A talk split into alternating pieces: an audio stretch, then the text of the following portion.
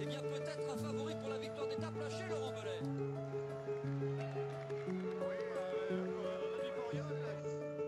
C'est gentil Thierry, pardon. Il fait pas de vélo Thierry, on voit bien. Il vient du foot le Thierry, on voit bien, on voit bien.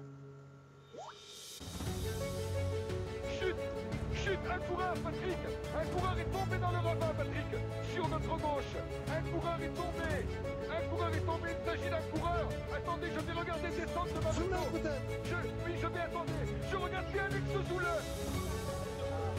Avec l'attaque d'Andy Schleck, là, c'est Nibali, le premier à sauter dans sa roue. Franck Schleck est juste derrière.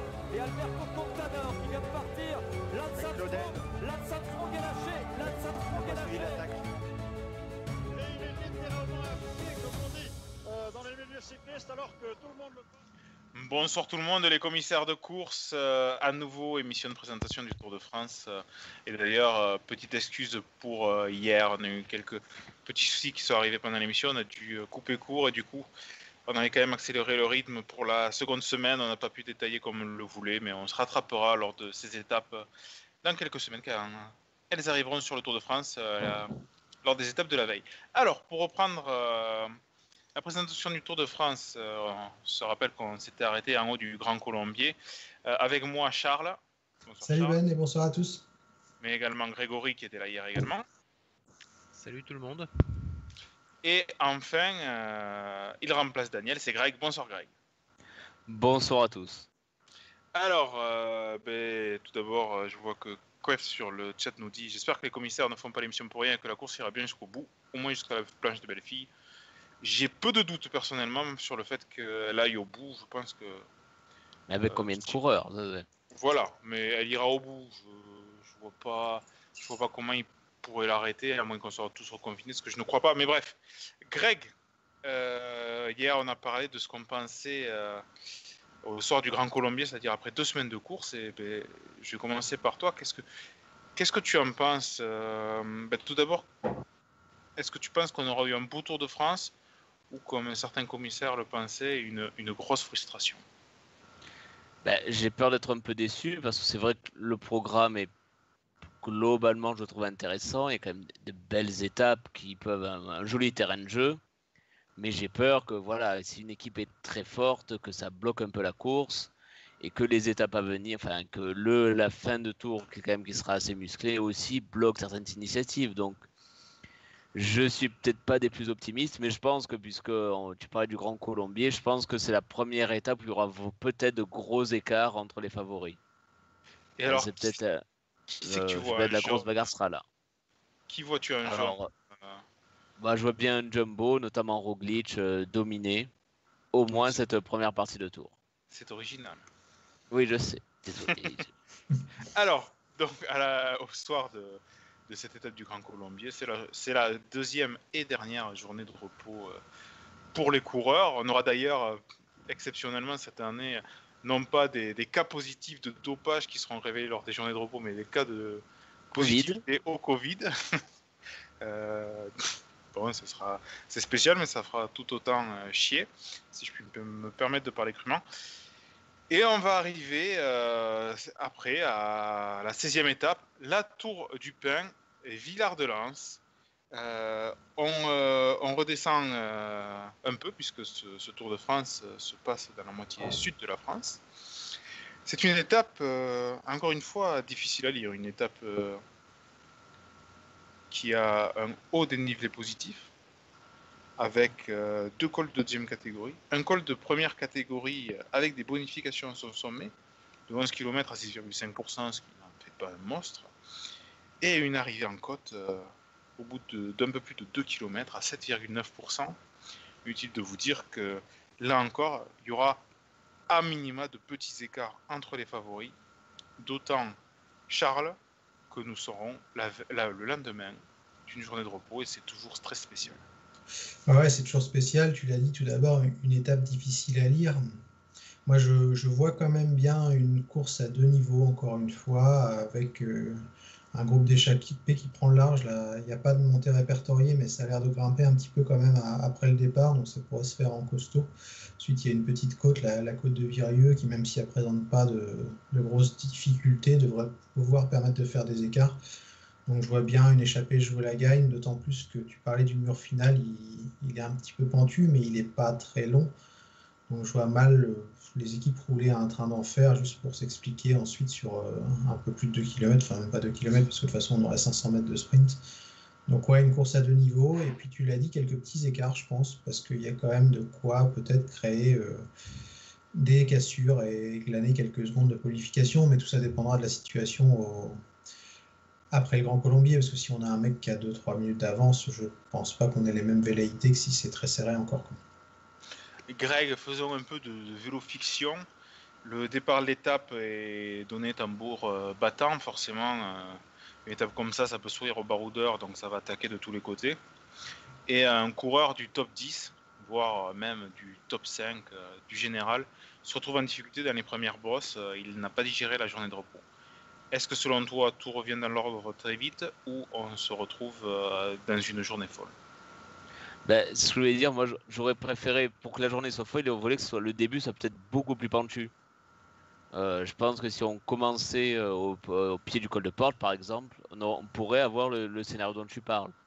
Là, c'est des côtes relativement courtes, donc je pense pas, euh, sauf euh, maladie, qu'un des euh, tout premiers du classement euh, soit autant en difficulté. Hein, par contre, oui, ce que, enfin, moi, je, ce que j'aime bien voir parfois dans les étapes, c'est une bonne grosse montée euh, à froid. Ça, ça peut toujours faire très mal, euh, notamment après une journée de repos. Mais là, finalement, on a quand même, euh, avant le col de porte, il y a à peu près 45 km. et puis après, voilà, enfin, je voulais aussi compléter que peut-être que euh, l'équipe, alors tout dépend aussi du, scénario et du, du classement général, mais si c'est les jumbo qui tiennent le, le maillot jaune, peut-être qu'ils ont intérêt à laisser partir un, un coup, une échappée qui prendrait les points bonus, euh, enfin les, secondes de bonification euh, donc euh, sur la fin de l'étape, et donc qui gérerait plutôt les, enfin, la suite de la course. Je vois. Alors je- j'en profite avant d'interroger Grégory pour souligner que Kadmapay parle de Van Garderen, qui après la journée de repos était troisième au classement général, je crois que c'était en 2015 si je ne me trompe pas, et qui avait complètement explosé, avait abandonné euh, le lendemain de la journée de repos. Euh, quant au frein à disque qui provoquerait le plus de chutes, euh, je ne pense pas forcément que ce soit lié puisque les, chutes par exemple qu'on a eues dernièrement euh, étaient euh, en partie dues à l'état de la route. Quant à Evenepoel, même si c'est un peu hors sujet par rapport au Tour de France, c'est une prise de risque euh, du coureur. Euh, pour donner un autre prodige qui a failli passer à la faute, euh, qui est passé à deux doigts, c'est Yann Ulrich sur le Tour de France 1997, euh, sur l'étape de Courchevel, où il est à deux doigts de tomber dans le ravin. Euh, la phase du tour en aurait été euh, bouleversée et Richard Virenque aurait un Tour de France au compteur. C'est passé à quelques centimètres, pas pour Evenepoel. C'est comme ça. Euh, Grégory, quand j'analyse cette étape, quand je regardais cette étape cet après-midi, euh, je me disais qu'elle me faisait penser à une étape euh, du Tour de France 2004. Renseignement pris, euh, ben, on est tout simplement dans le même coin puisqu'on arrive à Villard-de-Lans également. Euh, C'était l'étape, peut-être tu t'en souviens, euh, où euh, Yann Ulrich avait attaqué à une quarantaine de kilomètres de l'arrivée et le Postal avait été aidé par la CSC pour revenir sur lui. Est-ce que tu penses qu'un coureur un peu distancé au général pourrait tenter, par exemple dans, le, dans la montée de Saint-Lizier, d'attaquer où on est condamné pour le, au moins pour le top 10 à atteindre la cote finale? Ça, va dépendre un peu du, classement général, de qui est distancé ou, quoi, mais euh, je, je pense que des possibilités, mais je, resterai sur un, scénario un petit peu plus conservateur pour le début de l'étape. Je, je pencherai plus pour, euh, pour un éventuel coureur placé au général qui, qui serait en difficulté euh, dans les, dans les premiers kilomètres. Enfin, pas dans les tout premiers kilomètres, mais dans le col de porte, par exemple. Parce que le début, de l'é- de l'étape euh, peut, être, euh, peut être assez rapide avec la perspective du sprint intermédiaire euh, kilomètre 44.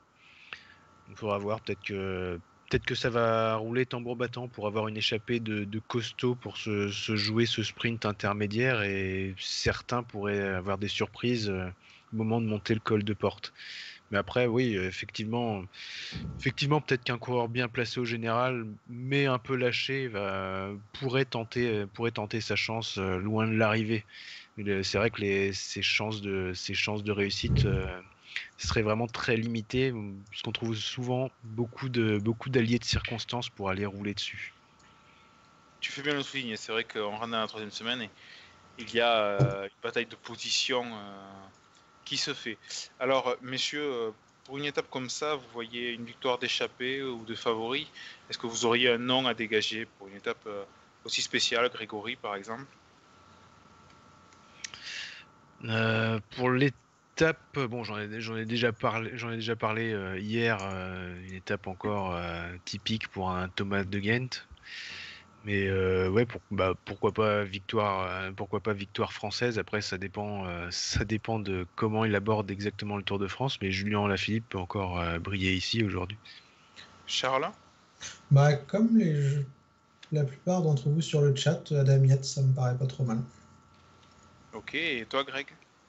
Bah, j'aurais bien dit aussi à la Philippe, et je, je pense aussi, on peut aussi, enfin, l'enjeu du maillot à poids sera aussi important euh, sur cette étape. Donc, euh, donc du coup, ils sont pris. Alors, je, vais donner un autre nom là. Euh, moi, je vois bien, euh, je sais pas, je vois bien Hugh Carty. D'accord. Pour un part, je, glisserai le nom de Guillaume Martin. On va passer à l'étape, euh, une étape qui, a fait- qui fait, beaucoup parler. Là, on, on rentre dans deux très grosses étapes. Donc la 17e, c'est Grenoble, Méribel, Col de la Loze. Et euh, cette étape fait parler parce que euh, voici euh, ce qu'on peut peut-être considérer comme la seule véritable étape de haute montagne sur ce Tour de France. Je rappelle que je fais une différence entre moyenne montagne, montagne et haute montagne. Pour moi, la haute montagne, c'est des grands cols, haute altitude, long. Et bien là, certes, la majorité de l'étape est plate, elle ne fait que 170 km, mais la première ascension, c'est le col de la Madeleine, de 17 km à 8,4%. On descend, un peu de plat, et puis le col de la Loze, 21,5 km. 21,5 km, il y a très peu de cols en France qui, qui font cette distance, 7,8%. Là déjà, on peut se dire avec les pourcentages, c'est quelque chose de costaud. Mais euh, ce qui est d'autant plus euh, fort avec ce col, c'est que c'est les 4 derniers kilomètres qui sont terribles, avec plusieurs passages à plus de 11%. Et tous les kilomètres, euh, dans les 4-5 derniers kilomètres, sont à plus de 9%. Dans ces derniers kilomètres, on est au-dessus des 2000 mètres d'altitude. C'est le col le plus haut de ce Tour de France. Voilà, Charles, euh, comme dirait Jean-René Godard, une ascension pour véritable grimpeur. Ouais, ouais, c'est une des très belles étapes de, de ce Tour de France 2020. Il y aura la Madeleine, tu l'as dit, en apéritif pour euh, se faire un petit peu mal aux jambes. On arrive en, en milieu de troisième semaine de Tour de France et on s'attaque à ce géant, le, col de la Loze, qui culmine à plus de 2300 mètres. Tu l'as dit, hein, je reviens pas sur le, profil du col. euh, C'est la fin la, la plus compliquée. Donc là, il ne faudra pas se louper. Je pense qu'on peut avoir de vrais gros écarts. hein. Je pense pas que ça sera le cas, mais je pense qu'un un Hero Quintana des grandes années, par exemple, sur ce type de profil, aurait pu faire très très mal. Un Egan Bernal, s'il est en forme aussi, je pense, est capable d'attaquer d'assez loin et de, de prendre beaucoup de temps. Donc ça va être une des étapes qu'on va attendre, je pense. Enfin, moi, en tout cas, je vais l'attendre avec, avec assez d'impatience. Greg, euh, est-ce que tu penses que c'est le. Est-ce que le tour peut peut être bouleversé sur cette étape? Ah ben, si s'il n'est pas ce jour-là, je pense qu'on peut. Enfin, je sais pas quel jour il peut être bouleversé parce qu'avec, euh, comme tu l'as dit, hein, cette 20, une, dernière montée euh, euh, comme celle-là, forcément, on attend que la, grande bagarre chez les favoris. Après, je noterai quand même que sur les dernières étapes, d'ailleurs, la distance n'est pas non plus énorme. On est à 170 km. La veille, c'est 160. Donc, on reste sur des distances, sans dire courtes. On n'est pas dans, dans la, dans la taponne de, que, parfois on que beaucoup espèrent, que beaucoup attendent dès qu'on annonce les nouveaux parcours d'un grand tour. Mais oui, là, s'il n'y a pas la, grande bagarre dans le col de la Loze, euh, c'est à désespérer. C'est vrai. Grégory, euh, un nouveau col comme cela, hein, on a parlé hier du fait qu'il y avait très peu de cols mythiques du Tour de France. Là, on en a un, le col de la Madeleine.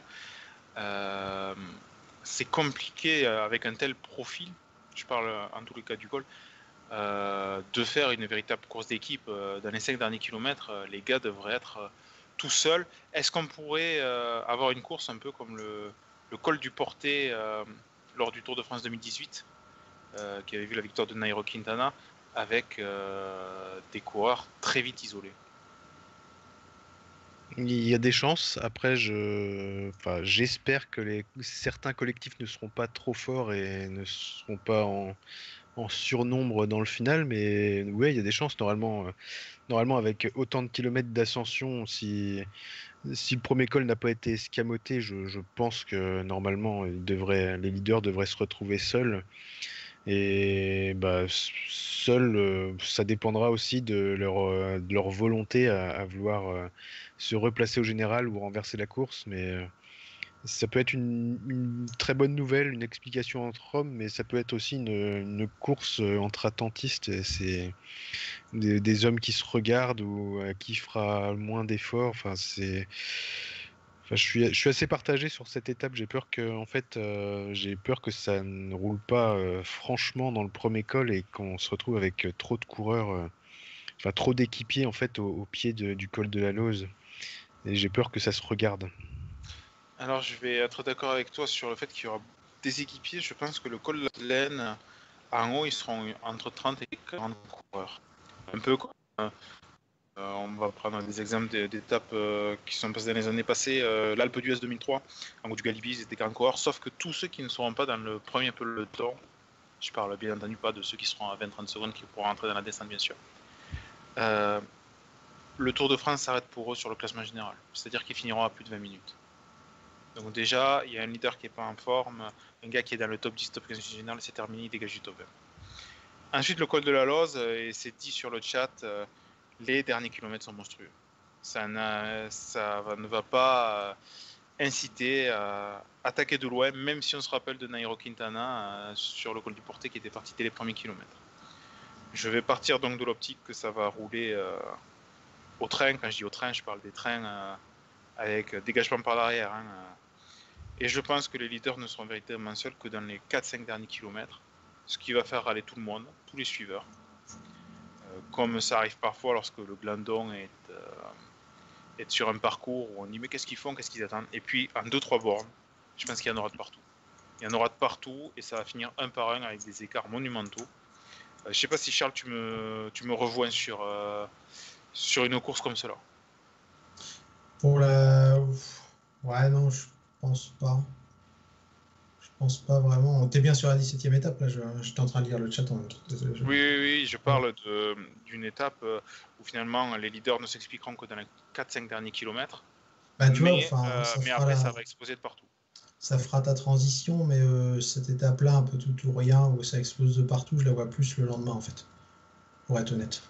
Mais là, dans ce cas, tu parles euh, pour le lendemain d'une d'une course de loin un peu, comme on a vu. Ah, je pense que c'est la seule possibilité, tu vois, parce que ça peut aussi être très chiant, parce qu'au final, s'il se passe rien dans le Cormet de Roselon et, et dans les saisies, ça risque d'être très ennuyeux, mais euh, je trouve que cette étape entre Méribel et, et La Roche-sur-Foron a, a réuni tous les ingrédients pour qu'il se passe quelque chose. En fait, ici, encore une fois, on parle sous réserve du classement général, mais euh, si le classement est très restreint, entre 3-4 mecs, je pense qu'il peut se passer beaucoup de choses sur, euh, sur ce genre d'étape, un peu euh, comme la dernière étape de Dauphiné, tu vois. Il suffit qu'en plus le leader est- le leader n'ait pas la meilleure équipe autour de lui pour qu'il y ait, il y ait vite le feu. Enfin, c'est l'étape que j'avais cochée un peu dès le début et je trouve qu'il peut s'y passer beaucoup de choses, surtout que le, plateau d'Aiglière ensuite pour faire des différences, c'est quand même assez idéal, surtout avec le, pas le replat, mais le, plateau justement après le sommet.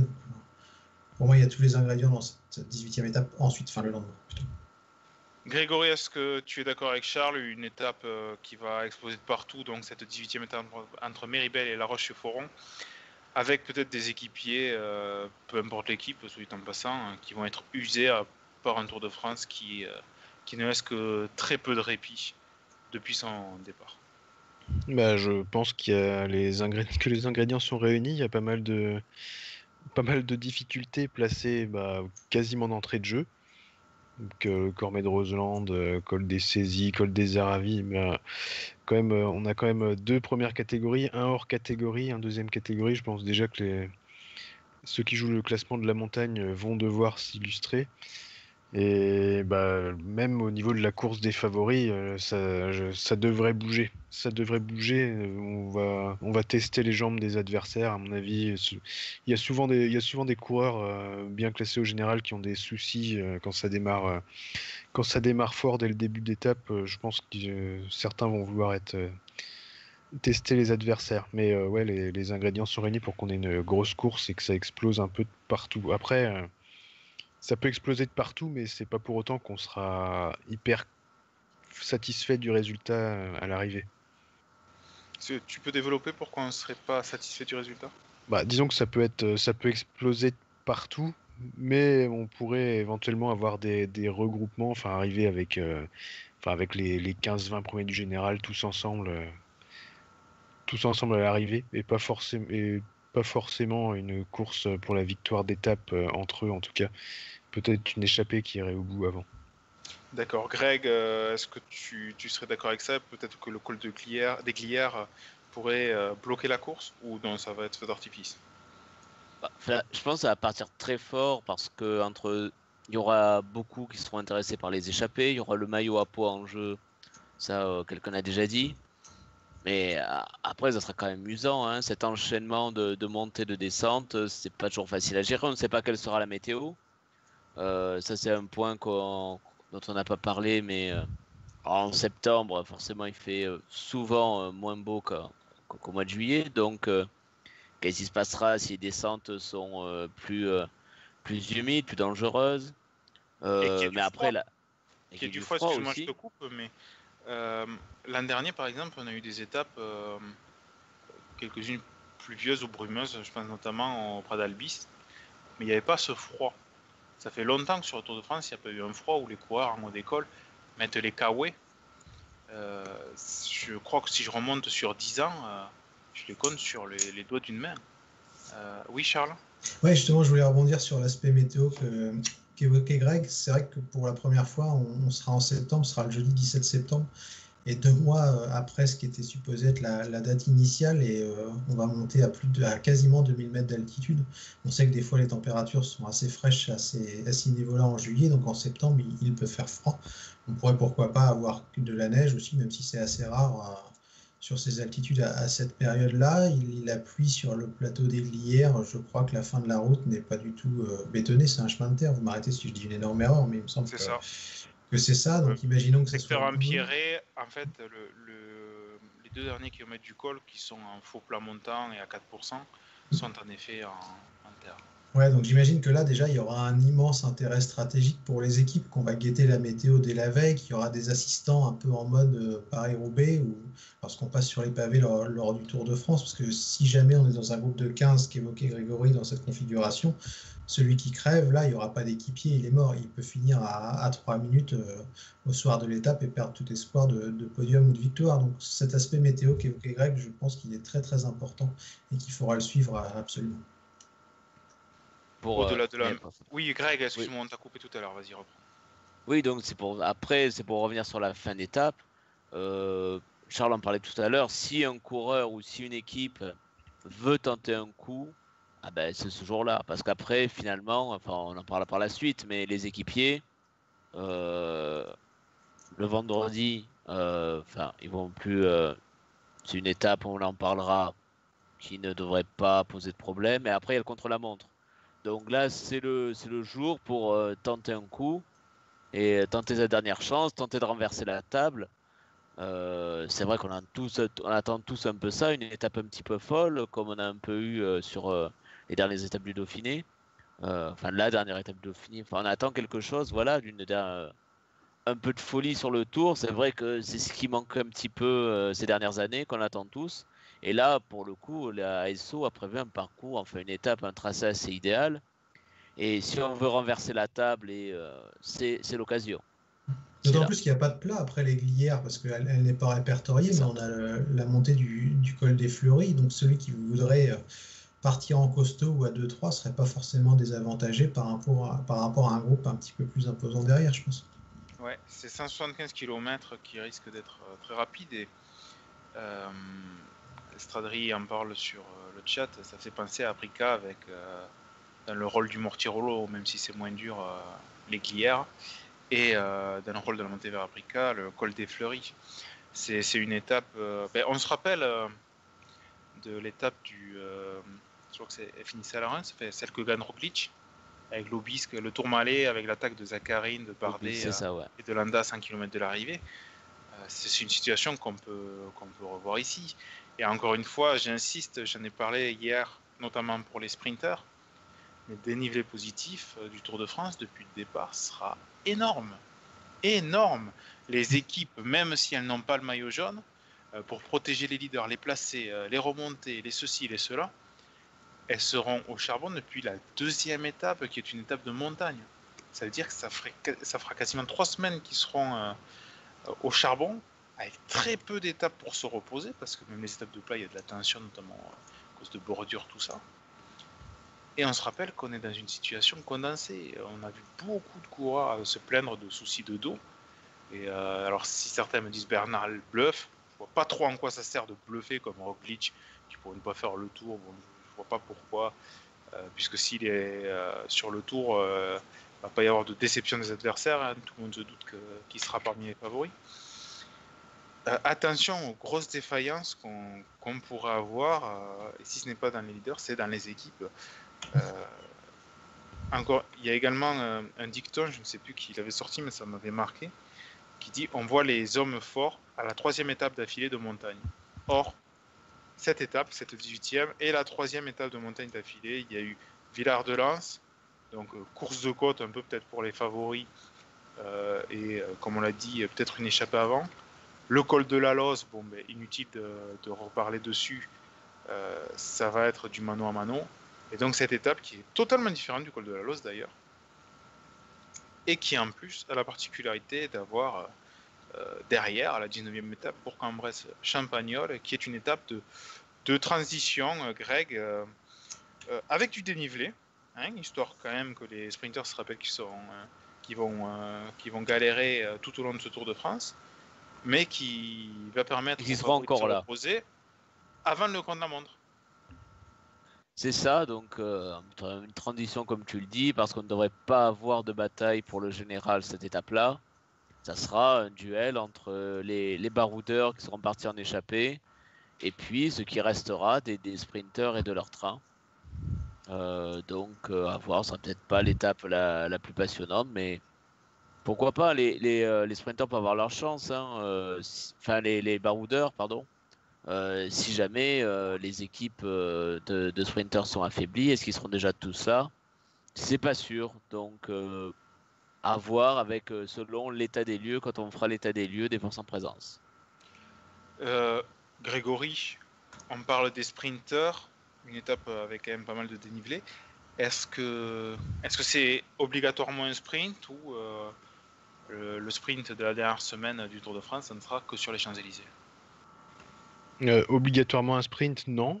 Après, euh, je pense que les équipes de sprinteurs vont vouloir euh, cette étape, mais il y aura un autre problème. Déjà, qui va, qui est-ce qui, est-ce qui va rester comme sprinter Et quelle équipe? Euh, Et oui, et quelle équipe euh, aura encore les moyens de rouler derrière et de placer idéalement son sprinter Donc, euh, je pense que ça, ça pourrait être éventuellement serré entre, entre le peloton et l'échappée qui, partira.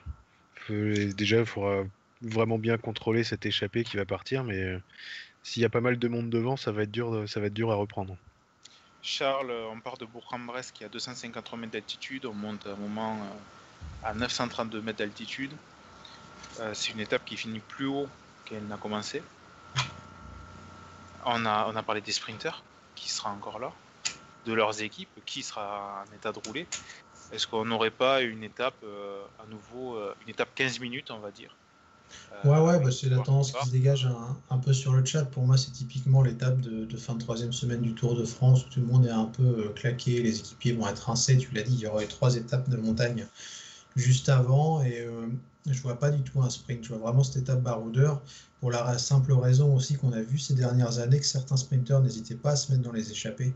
Et c'est vrai que moi, si j'étais Peter Sagan, euh, voire Caleb Ewan ou, d'autres, euh, j'essaierais de m'insérer dans un gros groupe pour ne pas avoir à faire travailler mon équipe et, euh, et tenter de jouer la gagne. Donc peut-être un sprinter vainqueur, mais en échappée, je vois plus que des mecs qui rouleraient toute la journée. Là, tu vois que c'est mal plein. Je connais pas du tout les, routes entre Bourg-en-Bresse et Champagnol, mais quand on regarde avec attention le profil, on voit que ça a l'air de monter et, de descendre tout le temps. Donc, ça va être usant, je pense, surtout en fin de course.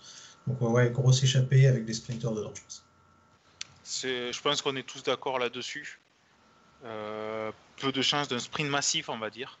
Mais euh, ce qui n'exclut pas les, sprinters qui auront, euh, qui auront encore les cannes et qui pourraient se mêler aux échappées, puisque ça me paraît compliqué de voir des sprinters euh, aller faire les cacous dans les étapes précédentes, hormis dans les premiers kilomètres pour aller faire le, sprint intermédiaire si, si le maillot vert est encore disputé.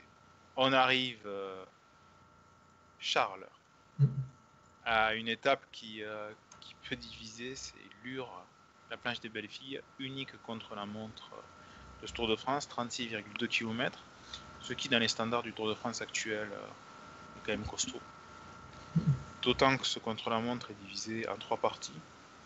14 km de plat, une dizaine euh, de kilomètres en faux plat montant, euh, encore 2-3 bornes de plat, et puis, euh, et puis la planche des belles filles, 6 km à 8,5%. Un homme fort assurément pour gagner cette étape et clore le classement général.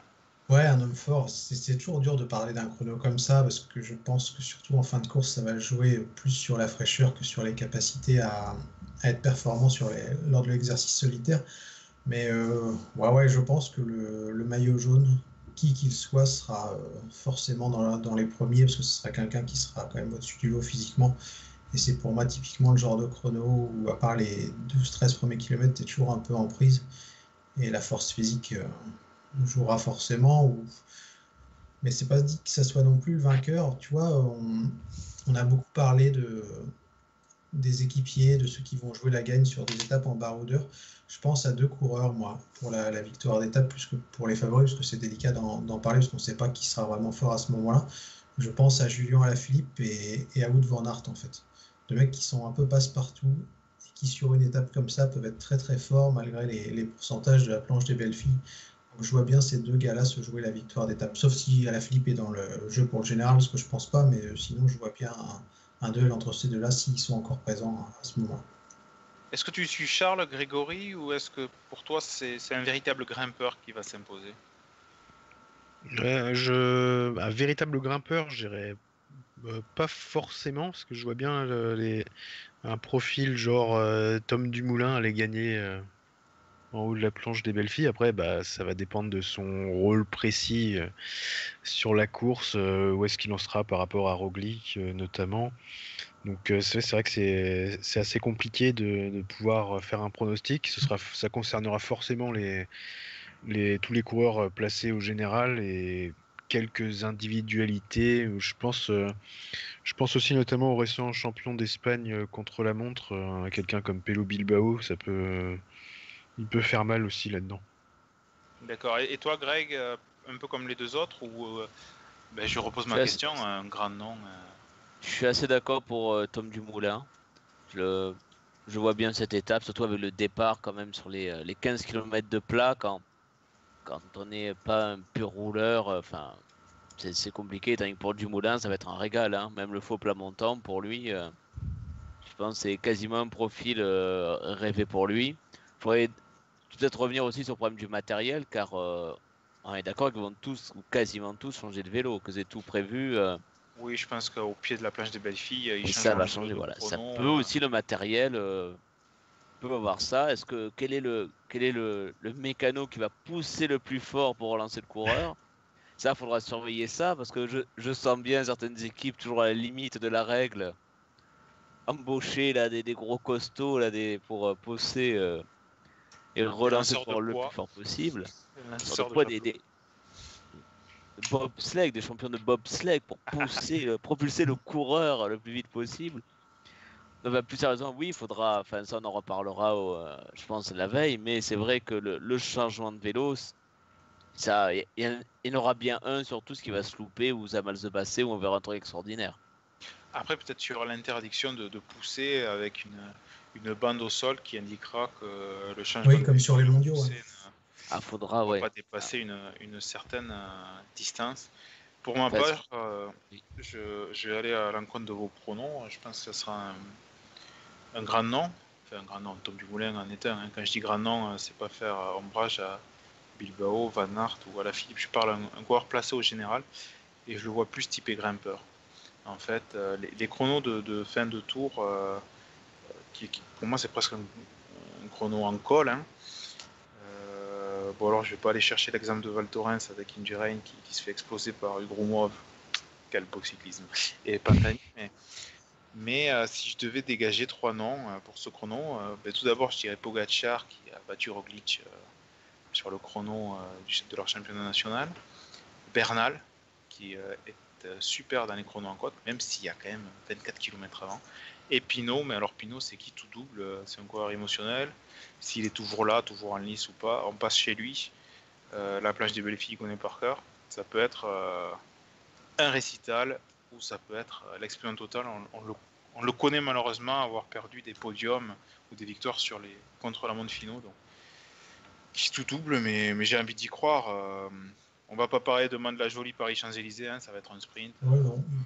C'est bon. Euh, la seule chose qui peut l'éviter, c'est que tout le monde soit cramé. Et donc, on est euh, un coureur à la Vinocourbe 2005 qui, qui batte les sprinters. Mais euh, C'est jamais entre le Covid, les steppes de montagne, qui restera-t-il de.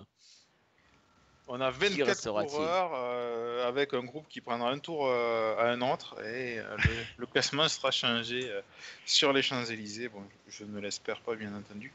Messieurs, on, on finit le parcours. Euh, avant qu'on parle des favoris et des différents maillots, j'aimerais vous demander vos, points positifs et vos points négatifs sur ce parcours, ses, forces et ses faiblesses. Euh, euh, Grégory, est-ce qu'il y a des choses que tu, notes sur, la globalité du parcours? Moi, c'est un parcours qui, qui m'emballe plus que les années précédentes. C'est vraiment une course. ça peut être une, course de mouvement. Les, les équipes seront en prise du début à la fin. Donc, c'est pour moi un point fort. Ça peut aussi, ça peut aussi malheureusement être un point faible. euh, parce que ça pourra peut-être euh, inciter certains à, rester sur la retenue en début de, Tour de France. Je ne sais pas si tout le monde va vraiment jouer le jeu du coup à, y aller euh, à bloc ou s'il n'y aura pas une, sorte, une sorte de pacte entre les équipes, on va dire, pour essayer d'y aller un peu mollo au début et de tout donner sur la fin. hein, Je sais pas du tout. D'accord. Greg, point fort, point faible Bah, je pense qu'il est intéressant. Moi, ce que j'aime bien, c'est l'idée de, de le faire assez dur dès le début. Ce qui peut décourager, ce qui peut décourager peut-être certains sprinteurs de venir et donc donne un peu plus d'espoir aux baroudeurs sur certaines étapes. Ça, c'est le point positif.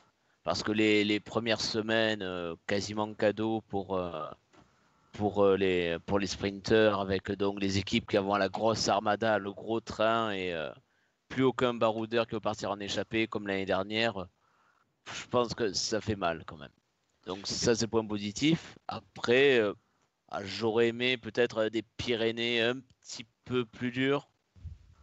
Et peut-être, euh, bah, je trouve que le Orsière Merlette est moins igual, ce côté euh, montée sèche à la fin, euh, deux fois de suite, euh, enfin ou presque. Euh, c'est un peu dommage, mais globalement, euh, je trouve qu'il y a des bonnes idées quand même. Charles Ouais, moi j'aime énormément ce parcours. Je trouve qu'il il tranche vraiment avec ce qu'on a vu avant. C'est équilibré. Il n'y aura pas vraiment de temps mort quand on regarde. Et on... enfin, au final, quand on fait le bilan des, des 21 étapes qu'on a décryptées, enfin des 20, parce qu'on va enlever celle des Champs-Élysées, il n'y en a pas une seule où je me dis euh, ça va être une purge, tu vois, une vieille étape de plate de 100 bornes où il ne peut rien se passer. Parce que je vais même revenir sur celle à, à laquelle je pensais, l'étape Île-de-Léron, Île-de-Ré. C'est vrai Il y a Poitiers peut-être comme ça. Ouais, il y a peut-être Poitiers encore, il y a peut-être un petit truc qui peut jouer, mais cette étape île de Ré, de Léron, j'y avais pas pensé hier, mais c'est vrai qu'on est en septembre. Septembre, parfois, c'est la saison des tempêtes. Il peut y avoir beaucoup de vent sur la côte atlantique, donc même là, on peut avoir un, un petit espoir qu'il qui se passe quelque chose en bord de mer. Donc, J'aime vraiment beaucoup, beaucoup ce parcours. Je trouve qu'il est archi intéressant. Ça ne veut pas dire que le tour sera archi intéressant, parce que ça dépendra des, des forces en présence et de, la manière dont, ça se déroule. Mais euh, chapeau aux organisateurs. Et peut-être le seul petit bémol, comme Greg, je suis un peu déçu par la traversée des Pyrénées que je trouve euh, escamotée cette année. Pour ma part, euh, point positif, c'est un Tour de France comme j'en ai jamais vu. On demande depuis très longtemps hein, sur le forum euh, qu'il y ait de la montagne d'entrée. Euh, là, c'est certes pas les Pyrénées ni les Alpes, mais on peut pas, on peut pas sous-estimer une étape comme celle de Nice, à voir ce que les coureurs en feront. Il y a des difficultés sur les trois semaines, comme a dit Charles. euh, on va pas s'ennuyer. Euh, Il y, a, y a certes l'île de Ré, il y a- Poitiers, mais j'ai presque envie de dire que ça ne me dérange pas. Je suis même content qu'il y en ait parce que ça permet de souffler un peu. À voir si les coureurs attaqueront à Nice, tout ça, mais, mais ça, c'est aux coureurs de disposer, mais le parcours y est. Bah, fait le job en tout cas. Voilà. Point négatif. euh, bien sûr, j'aurais aimé des, des Pyrénées plus solides. Ce que je regrette euh, surtout, c'est l'absence d'école mythique. On n'a pas de Tourmalet, on n'a pas de Galibier, on n'a pas de, de Glandon, on n'a pas de ceci, pas de cela. Ça, ça m'embête un peu, même si pour- par rapport à comment se fait le Tour de France, ce n'est pas trop grave. Ce que je regrette par contre, et en même temps je le comprends, il n'y a pas de grande étape de montagne où euh, on se pose le matin, le cul sur le canapé, on se dit putain, je vais passer une journée euh, de haute montagne où ça va, où ça va pas débander. Euh, L'exemple typique d'une journée comme j'en parle, c'est Madeleine, Glandon, tout suivre. Là, tu sais que les coureurs, ils vont faire trois ascensions de quasi une heure, voire plus, et euh, des, des royales toute la journée, même si ça, même s'il y a un col qui est plus ou moins escamoté, il y a des attaques pour l'échapper, tout ça. Là, il n'y en a pas trop. Et la seule étape où on se dit que toute la journée, ça va, ça va attaquer, c'est des cols avec une, basse altitude. Mais je comprends, c'est compliqué de mettre une, étape de une grande étape de montagne sur un parcours aussi dense. Et j'attends de voir comment vont réagir les organismes euh, avec des difficultés quasiment tous les jours. Si vous écoutez les émissions des années précédentes, c'est ce que je demande. Des, cotes même sur les étapes de plat pour que euh, les sprinteurs euh, doivent euh, mé- mériter leur, leur victoire. J'ai ça, j'ai même plus que ce que je demande, donc je ne peux pas être euh, en désaccord. On, a, on en a fini avec le parcours. Qui dit parcours dit quand même classement. On va parler maintenant des, favoris. On va peut-être commencer. eh bien, on va peut-être commencer, vu qu'on parle de difficultés tout le long, euh, par le maillot des, grimpeurs. Le maillot à poids rouge, si cher à, Richard Virenque. Qui peut-on voir euh, s'imposer? Est-ce que ça va être des baroudeurs avec, euh, qui vont profiter du maximum de difficultés avec peut-être on a parlé pas mal d'étapes, hein, si vous écoutez les l'émission d'hier et celle d'aujourd'hui, qui pourraient se jouer en échappée. Mais il y a également, Greg, le fait qu'il y a des points doublés et qu'avec ces grosses ascensions, euh, ce soit un favori qui, aille le chercher. Peut-être même le maillot jaune qui sera meilleur grimpeur. Voilà, enfin le, le débat, est-ce que ça sera pour un baroudeur et quelqu'un qui joue, euh, euh, quelqu'un qui joue donc surtout ça, surtout ce maillot à poids qui est le prioritaire, ou est-ce que ce sera, eh bien oui, le maillot jaune, parce que c'est lui le plus fort, il est passé au sommet de nombreux cols, et notamment ceux dont les points sont doublés. Hein, ESO va essayer de, de faire l'effort de garder des points sur la fin du parcours, justement pour éviter que le maillot à poids finalement ne soit pas euh, joué euh, très tôt avec un coureur qui prend beaucoup de points sur euh, en baroudeur. Donc à voir, aussi si, vu qu'on a dit, enfin la start list est quand même très solide, s'il n'y a pas des déçus enfin, du, classement général, qui auront une- peut-être une défaillance en début de tour, qui ne vont pas se rabattre sur, le maillot à poids, comme a pu le faire Bardet par exemple hein, par le passé? D'accord. Et si tu devais me donner euh, deux noms euh, pour le meilleur, meilleur grimpeur? C'est c'est tellement compliqué que je vais, je vais autoriser deux noms pour les pronostics. euh, tu, tu mettrais qui? Alors en, en baroudeur euh, à la Philippe. Hmm? Et puis euh, sinon, euh, ben, je vois bien un, un Roglic en favori euh, qui euh, prendrait tout. Charles Euh, Deux noms. Et tu peux, tu peux également dire ce que tu penses sur ce maillot de meilleur grimpeur. Hein. A pas de souci, tu peux justifier. Bah, euh, je pense que je rejoins vachement ce qu'a dit Greg. Je pense que, à part, euh, ouais, je vois bien le maillot jaune euh, être meilleur grimpeur à la fin et je vois qu'un grand Adam Yates capable de grand numéro euh, être capable de bouleverser ça. Donc je veux dire forcément Adam Yates en, en baroudeur. Et sinon, euh, puisque c'est lui que je vois remporter le Tour de France, je vais forcément dire Thibaut Pinot. D'accord. Et Grégory? Euh, moi, pareil, euh, je vois bien bah, bah, celui qui sera, celui qui sera euh, maillot jaune. euh, pourquoi pas être euh, maillot à poids en même temps. Mais sinon, niveau baroudeur, je vois bien pareil Julien Alaphilippe qui me paraît un, peu avoir la pancarte. Mais au- autrement, pourquoi pas Warren Barguil Après, ça dépendra exactement de, ce que fera Quintana sur le Tour de France. Mais dans le cas où, le Columbia aurait une défaillance, enfin qui serait pas au niveau auquel on l'attend, pourquoi pas Barguil comme, euh, comme il y a quelques années D'accord. L'hypothèse du favori, ou un des favoris, on va dire, podiumable, euh, maillot de meilleur grimpeur, euh, me paraît fort possible, mais j'aime bien aller à l'encontre de ces pronostics. Du coup, je vais, je vais citer deux gars que je vois pas sur le podium final. Bah, Julien Alaphilippe, hein, avec autant de montées comme ça, s'il est en forme, il va, il va grignoter des points un peu partout et il y a des montées de première catégorie qui peut passer et voir les, les, les points de. Et euh, ben, a donné mon, deuxième nom, c'est Igita. Euh, puncher grimper, à très forte pointe de vitesse, euh, qui peut aller gagner des, victoires d'étape et donc euh, marquer des points euh, au meilleur grimpeur, qui peut s'échapper également et dans les, Alpes, s'il est, si on va dire s'il est hors du top 10 ou, ou à la limite du top 10, euh, tenter des coups de loin et cela peut réussir.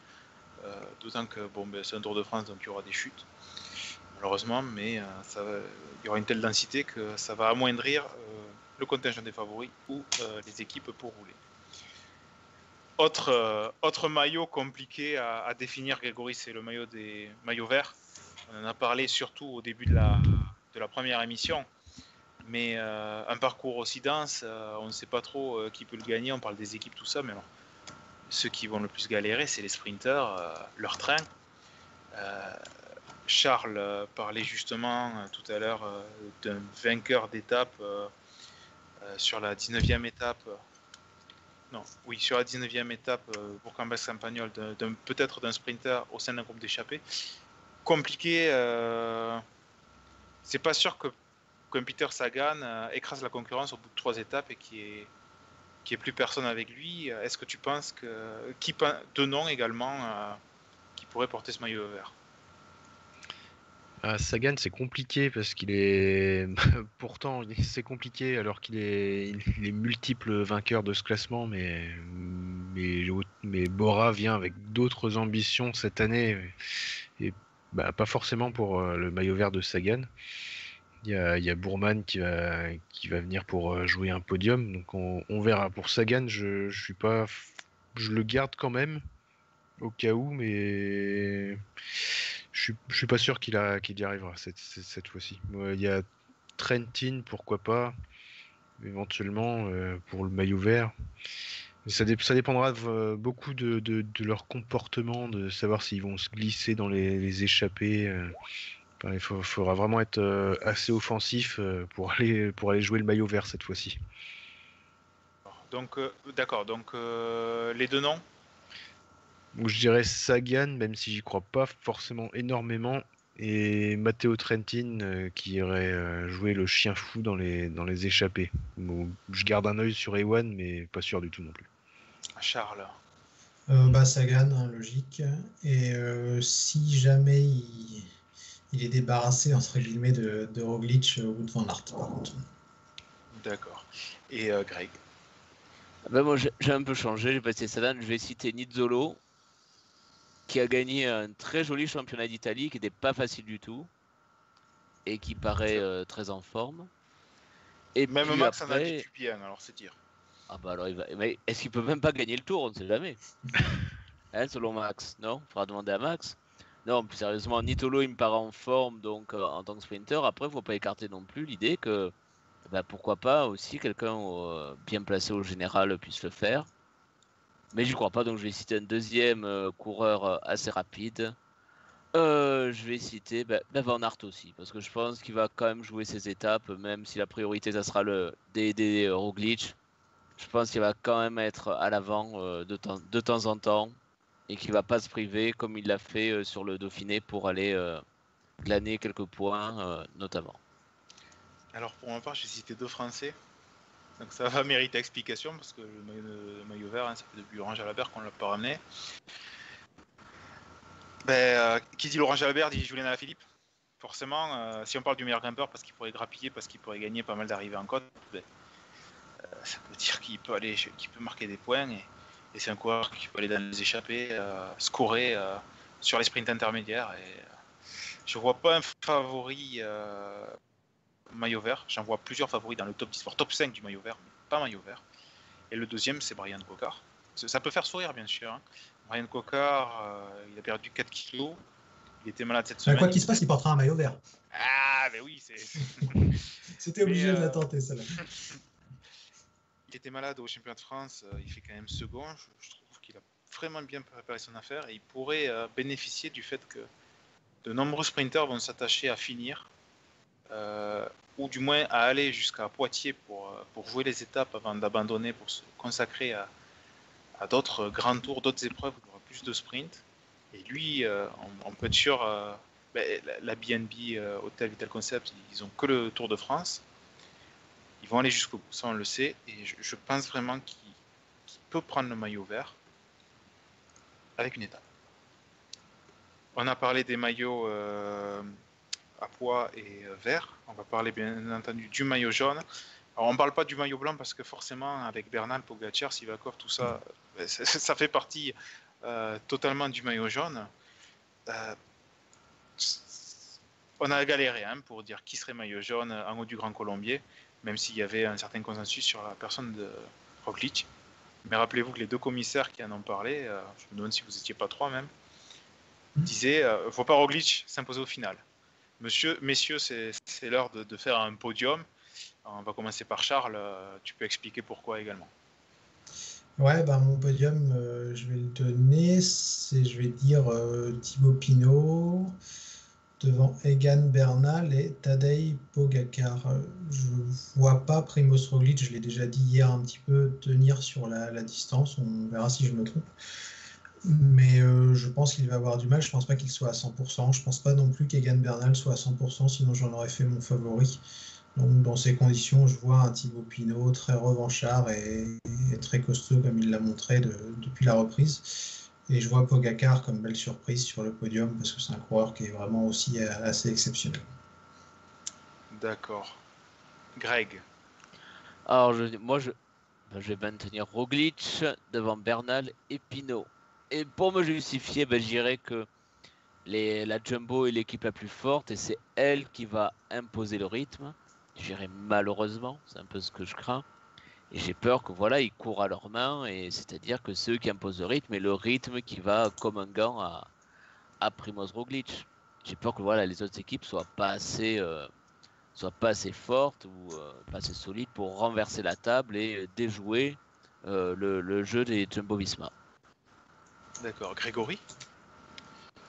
Moi, je vais, je vais essayer d'y croire. Donc, je vais jouer Thibaut Pinot en vainqueur. Oh là là, devant. le chat va ouais, s'enflammer. Je... Ouais, je, je le vois solide sur les trois semaines et, et sortir un gros chrono au final. Pas forcément le gagner, mais sortir vraiment un, un gros chrono.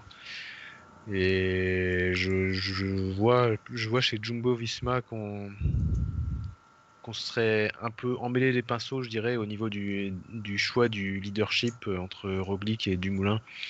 Je vois, je vois plutôt Dumoulin faire un gros chrono final et Roglic aller sur la pente descendante euh, ben, toute la troisième semaine. Donc, euh, je, dirais, euh, je dirais Pinot devant Bernal et Dumoulin au final. D'accord. Pour, pour ma part, bah, j'ai procédé par élimination et euh, mon cœur, parce qu'il faut écouter la, passion. L'élimination, c'est. J'ai vraiment du mal à croire que lorsqu'on prépare le Tour de France, avec une saison en plus euh, spéciale comme on l'a, quand il n'y a pas un véritable problème, euh, on continue jusqu'au bout ce qu'on a prévu de faire.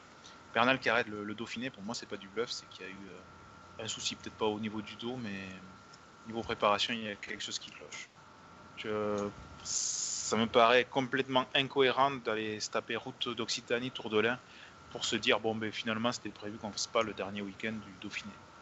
Pour moi, il était, il commençait à être cuit. Il a coupé. Roglic, euh, lors de sa chute, il y a une image qui m'a marqué. C'est euh, quand il s'assoit dans la voiture de son directeur sportif. D'ailleurs, quelqu'un sur le forum m'avait demandé s'il avait le droit de faire ça, même si la voiture n'était pas en mouvement. S'il s'assoit directement dans la voiture du directeur sportif, c'est qu'il pense vraiment abandonner à ce moment-là. Alors il repart, il fait une super étape, euh, on va dire à chaud. Il abandonne le lendemain pour pas prendre de risques. Il y a, encore, il y quand même, c'est un peu grippé quoi la machine. hein. Je pense qu'il sera fort, mais euh, bon, moins pareil. Tom Dumoulin, euh, beaucoup disent il est en train de monter en puissance, puissance. Euh, oui, mais euh, je vais pas dire oui mais non, bien sûr qu'il monte en puissance, mais je trouve qu'il est quand même un peu en retrait. Euh, du coup, euh, ben, mon, mon podium, ça sera Pinot en 1, parce que j'ai vraiment envie d'y croire après euh, ce qu'il y est tombé sur la tête euh, l'an dernier. En 2, Pogacar, qui, qui m'apparaît euh, de plus en plus gros comme une maison. Et en 3, j'ai hésité entre, deux coureurs. Le premier, c'est Romain Bardet, mais je me suis dit deux, deux Français sur le podium, on va encore me dire que, que je réfléchis pas dans mes pronostics. Et pourtant, je trouve qu'il qu'il monte vraiment l'impression depuis sa chute à la route d'Occitanie. Je trouve qu'il envoie beaucoup de signaux positifs, contrairement à l'an passé. Et euh, Miguel Angel Lopez, qu'on considérait comme perdu pour euh, jouer le général du Tour de France euh, dès la route d'Occitanie, et qui petit à petit montre qu'il est vraiment en train de monter en pression. Alors bien sûr, il s'est un peu écroulé après son attaque sur le Dauphiné, mais, euh, mais qui sait, il y a, des cols pour grimpeurs. Euh, note que j'ai écarté du, podium, c'est Quintana, parce que quand on a des soucis au genou, je ne peux, pas- peux pas jouer un podium avec Quintana. Le genou, c'est trop compliqué à prévoir si ça va pas ressurgir à un moment, surtout. euh, Charles et Greg en ont parlé plusieurs fois lors de ces émissions. Il y a la météo, météo humide, ça peut, ça peut augmenter le risque de blessure. Messieurs, euh, l'heure des, des paris et des déceptions. Euh, on va faire les deux en même temps. euh, Elles ne sont pas forcément liées. hein. Euh, Est-ce que vous avez des, des petits pronostics à faire Des coureurs que vous voyez, entre guillemets, sous-performer? Je vais commencer par Greg. Euh, entendu surperformé ou Sous- sous-performé Sous-performer. Les déceptions et si tu as quelques paris également. Euh, La déception, malheureusement, c'est c'est un coureur que j'aime bien, mais il est malchanceux et pourtant il est enfin, inoffensif. Quoi. Vraiment, un coureur que j'aime bien, c'est Mikel Landa, euh, qui est aussi passé un peu à travers de la fin du Dauphiné. Il a été lâché très tôt euh, sur euh, la dernière étape. Alors, même si voilà, c'est un coureur qu'on voit souvent en offensive, que, que moi j'apprécie, mais je pense que là ça, ça va être trop dur et il, est capable aussi d'avoir la poisse aussi, pas mal. Il peut être poissard dans son style, donc malheureusement, voilà, Mikel Landa. Et comme peut-être petite surprise ou coureur à suivre, j'irai Lennart Kamna de chez Bora, parce qu'on ne sait pas trop quelle est la forme de, de Bourman. Et peut-être qu'il va tirer son épingle du jeu. Il faut se souvenir que l'année dernière, il avait plutôt bien fini le tour. hein. Il fait plus de 2 top 10, je crois, dans la dernière semaine. Donc euh, voilà, le coureur à suivre, peut-être la petite surprise, Lennart Kamna pour un top 10. D'accord. Il y a Schizophile sur le, sur le chat qui demande euh, Porte, euh, mais est-ce encore une déception depuis le temps, Charles? Ouf Oh, aïe, aïe, aïe, Ouais, Richie Porte, il va aïe, faire aïe, top aïe, 10, aïe, aïe, aïe, aïe. Richie Porte, je parie qu'il sera, ce sera pas mon pari, mais puisqu'on me lance dessus, euh, je rebondis, je, je pense qu'il sera dans le top 10. Il n'y a pas de raison, il a fait une très bonne préparation.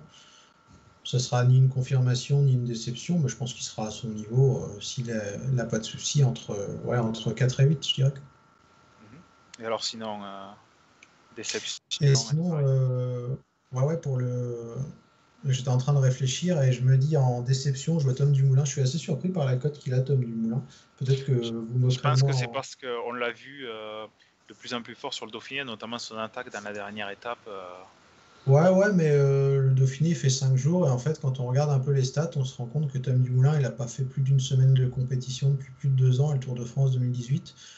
Donc j'avoue avoir du mal à comprendre comment on peut voir un Dumoulin très régulier et euh, très costaud en troisième semaine, en fait, parce que pour moi, il va forcément manquer de rythme à un moment. Donc euh, j'ai un peu de mal à y croire. On verra ce que ce qu'il en sera dans trois semaines, mais euh, je pense que ce sera une déception. Et pour la satisfaction, j'hésitais entre deux. Et je vais donner Pavel Sivakov. Je pense qu'il sera dans le top 10 du Tour de France. Il a très bien préparé son affaire et je pense qu'il va répondre présent, d'autant plus que ce sera le leader de rechange au sein du Team Ineos. D'accord. Sachant que vous pouvez donner plusieurs paris. hein. Là, je fais la déception, mais si, si vous avez d'autres choses qui vous viennent, n'hésitez pas. Grégory? Dans les déceptions, on va dire, euh, moi je, je vais prendre un, groupe global, je veux dire. euh, J'aurais bien une, une déception un peu euh, colombienne cette année. Enfin, en tout cas, un, retour en arrière par rapport à, bah, par rapport à l'ascension qu'il y avait ces dernières années. Je, je les vois un peu rentrer dans le rang, et à commencer par Quintana d'ailleurs. Mais euh, après, pour parler plus, plus personnellement, euh, Greg en a parlé tout à l'heure, euh, Mikel Landa, j'y crois pas trop, en tout cas pas sur trois semaines. Peut-être un coup d'éclat par-ci par-là, mais j'y crois pas trop. En déception, euh, la movie star, forcément, euh, je j'y crois pas du tout. Bon, Ah, si, j'ai une déception, tiens. Putain, alors ça c'est. Attends, attends, j'en ai une déception, moi. Elia Viviani. Je pense qu'il va pas gagner. D'étape, hein, bien sûr. D'étape, oui, bien sûr. D'accord. La- c'est pas drôle, hein, je le dis euh, pas pour me moquer, mais je vois son nom sur Artist et je me dis que ça peut être aussi une des déceptions. Euh, oui, euh, à l'inverse, dans les satisfactions, je. Bon, après, c'est c'est un peu peut-être téléphoné, on va dire. Euh, Tadej Pogacar, euh, je le vois très très bien. On annonce parfois, euh, pour faire un peu de com, Fabio Aru comme leader sur le tour, mais Pogacar, à mon avis, il va être très très fort et on parlera quasiment que de lui dans, dans l'équipe, je pense.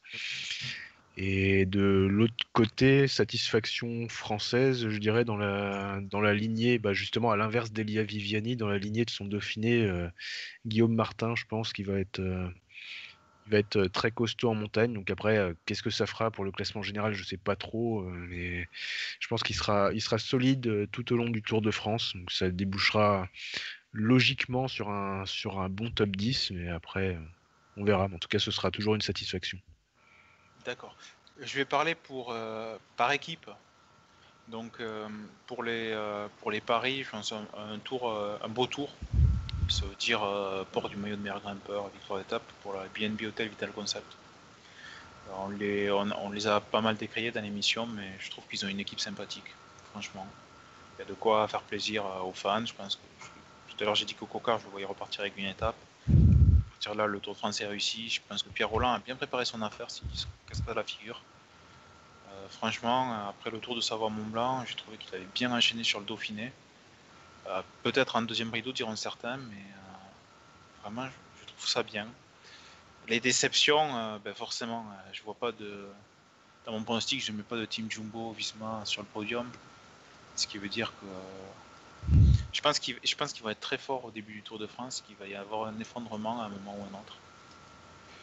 Euh, je ne serais pas surpris s'ils finissent 1 et 3 par exemple du Tour de France. Mais euh, mon pari c'est qu'ils se vont. Et la deuxième déception, euh, je ne comprends pas cette sélection. Et je vais pas parler de la Total Direct Energy ou quoi, je vais parler d'une grosse équipe, c'est la Bora, qui amène avec elle des, des coureurs qui, qui sont blessés. Euh, si, le, si le communiqué médical est vrai, Bourman a, de vraies séquelles, Mulberger également, et euh, sans parler de Charman qui, a la clavicule en vrac. Euh, ils n'ont pas voulu changer la sélection qu'ils avaient prévue. Je, ne comprends pas à quoi ça rime. De, prendre des coureurs autant diminués euh, vaut peut-être mieux pour un coureur comme Bourman euh, s'il est vraiment blessé. hein. Mais je vois pas, encore une fois, euh, pourquoi il aura abandonné le Dauphiné. euh, je vois pas ce, coup de bluff. Je, je comprends pas ces coups de bluff euh, dont on parle quand ils disent euh, ouais ils ont abandonné pour faire croire qu'ils sont pas bien. Ça va, on le voit dès la première étape qu'ils sont bien. C'est dangereux pour les coureurs et il y a d'autres grands tours qui arrivent. c'est c'est bi- c'est bizarre. C'est bizarre. donc voilà. une autre équipe que je vois un peu décevante, c'est peut-être la Israel Startup Nation parce que elle est vieillissante et il n'y a pas de, de coureur peut-être pour les, amener très haut. Il y a un Greppel, je ne sais pas trop ce qu'il fait là, sans lui porter préjudice, mais bon, avec toutes les étapes difficiles.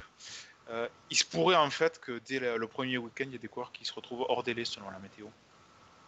Je pense à André Greppel, je pense à d'autres coureurs que je ne vais pas citer parce que la sélection n'est pas tombée de l'équipe euh, euh, en question, mais il y a beaucoup de paris, je trouve, prises dans les sections. Alors, bien sûr, le, la saison est spéciale, mais je, je suis un peu étonné. Certes, comme chaque année, mais chaque année, il n'y a pas une étape de montagne dès le deuxième jour de course, et avec une météo qui peut être capricieuse. Donc voilà, c'est c'est ce que je voulais dire. Messieurs, un dernier mot euh, à rajouter sur ce Tour de France combien de contrôles positifs au Covid sur le tour? 7. Le pari 7. 7 et une équipe qui est obligée de se retirer. Moi j'en suis 8, allez, je monte.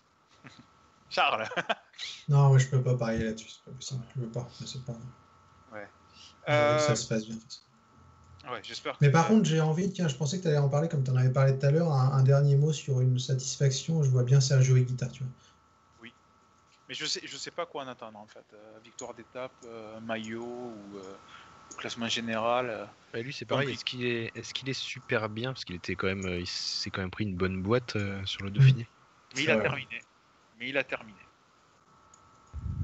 Alors après, dans les possibles satisfactions, moi j'a- j'attends un sprinter comme 16 Ball aussi, qui monte en puissance petit à petit, qui n'est pas trop médiatisé, médiatisé pardon, chez Sunweb, mais je vais suivre. Oui. Euh, J'en vois plusieurs là, Catman Pay qui parlent de, de Dan, euh, de, de Martinez, pardon, qui a gagné le, le Dauphiné libéré. Le critérium du Dauphiné, c'est plus le Dauphiné libéré. On n'en a pas parlé, c'est vrai, parce que, parce que au sein de l'équipe, pas trop, tout simplement. à se croire pour le Tour de France. Ah oui, un petit pari, je vois le champion du monde aussi remporter une étape. Il a été très impressionnant sur une des arrivées du Dauphiné et je le vois bien en claquer une. Ça y est, Charles, il est lancé sur les paris. Ah ouais, voilà, je regarde, je fais des paris. Ben, je me dis, quitte à me planter, autant que j'en fasse pas mal, comme ça dans le lot, il y en aura peut-être un qui passera. et je pourrais m'en vanter avec beaucoup de mauvaise foi à la fin. Allez, La- euh, La CCC peut-être qui va briller. euh, Ils, ils ont des contrats à aller chercher, je pense, pour certains. Donc, euh, Ouais, il va falloir regarder ça aussi. Hein, les c'est ils ont annoncé que personne jouait le général. Même Zachary ne jouera pas le général, donc euh, ça peut faire mal dans les échappées. Lilian Calmejean dans l'échappée euh, dans la- dans l'étape de l'Avor. Ouais, c'est un petit pari. Bref, voilà, allez, on va s'arrêter là. un petit pari pour finir qui sera le premier maillot jaune. Comment? Le premier maillot jaune. C'est chaud. hein. Celui qui veut prendre la parole, Allez, euh, je me lance, je dis Van. Bennett, Euh, Caleb Ewan. Grégory. Ouais, je vais tenter un, même s'il n'y a pas trop d'équipes, je vais tenter un Peter Sagan. Allez, quatre, euh, quatre, euh, quatre noms différents. Charles, avant de clore l'émission, tu, tu voulais donner un petit mot par rapport à, Ah oui, oui, c'est vrai que j'avais oublié. J'étais tellement pris dans l'émission que, que j'y pensais plus. la survie du site, on va dire. La survie du site. C'est vrai que depuis quelques semaines jusqu'à la fin du Tour de France, euh, on essaye de, de monter une collecte de fonds. On remercie d'ailleurs tous ceux qui, qui ont déjà donné. Ça fait vraiment chaud au cœur. Donc vous le savez, avec le Covid, il n'y a pas eu d'actualité du tout pendant trois mois. Donc qui dit pas d'actualité dit forcément moins de revenus et un, site web en, grande difficulté. Donc on compte sur votre générosité si vous voulez nous filer un coup de main. Il n'y a pas euh, de montant plancher, ça peut être 2, 3, 5 euros ou, ou plus euh, sans souci. Donc n'hésitez pas à, si vous pouvez, bien entendu, à, à nous filer un petit coup de main. Pour ce faire, il faut juste se rendre en bas de chaque euh, page du site véloclub.net, cliquer sur faire un don. Alors je précise que si votre bloqueur de pub est, en marche, ça vous amener vers une page blanche, donc pensez à le désactiver. Et donc en bas de chaque page de véloclub.net, vous cliquez sur faire un don et, ça nous fera très plaisir, ça nous encouragera à, continuer à vous proposer encore plus de, contenu euh, diversifié. Donc grand merci d'avance. Voilà, on vous remercie. Bien sûr, il n'y a pas d'obligation, mais bon, si, jamais vous voulez nous filer un petit coup de bien, c'est toute aide est la bienvenue. Comme Thibaut Pinot la dernière étape du Dauphiné, quand les Français l'ont aidé. Voilà. Euh, pour les prochaines émissions, ben, Samedi soir, pour- 19h45. voilà. On s'est calé là-dessus, ce sera 19h45 tous les soirs. Du coup, euh, Après, euh, peut-être si le champion d'Europe est français, on fera peut-être une émission. Ce sera peut-être l'occasion de faire un point cocorico. ouais, peut-être demain, on verra. De ouais, France, on, on va voir, c'est compliqué. On n'est on pas en fin juin euh, vu qu'on est Tout le monde est dispo, mais si le Arnaud Démarre est champion d'Europe demain, on va peut-être essayer quand même. Voilà, on, on verra. Mais en tous les cas, ce qui est sûr, c'est samedi soir, 19h45. On parlera euh, de la première étape. Euh, vous pourrez réécouter l'émission et voir nos pronostics de premier maillot jaune euh, et les comparer avec Et vous les moquez de nous parce que ça fait partie du jeu, sinon c'est pas drôle. Et surtout, on aura, on aura des indications météo sur les, les étapes à venir. notamment pour savoir quelle température il fera en haut des, des cols de l'étape de Nice, parce que euh, certaines météos annoncent des, des températures au sommet à moins de 10 degrés, mais euh, je n'ai pas vu sur beaucoup de sites. Donc à suivre. On vous souhaite une bonne journée, profitez bien de la semaine, euh, bon championnat d'Europe pour ceux qui pourront le voir demain, et euh, bon début de Tour de France. Au revoir. Au revoir. Salut.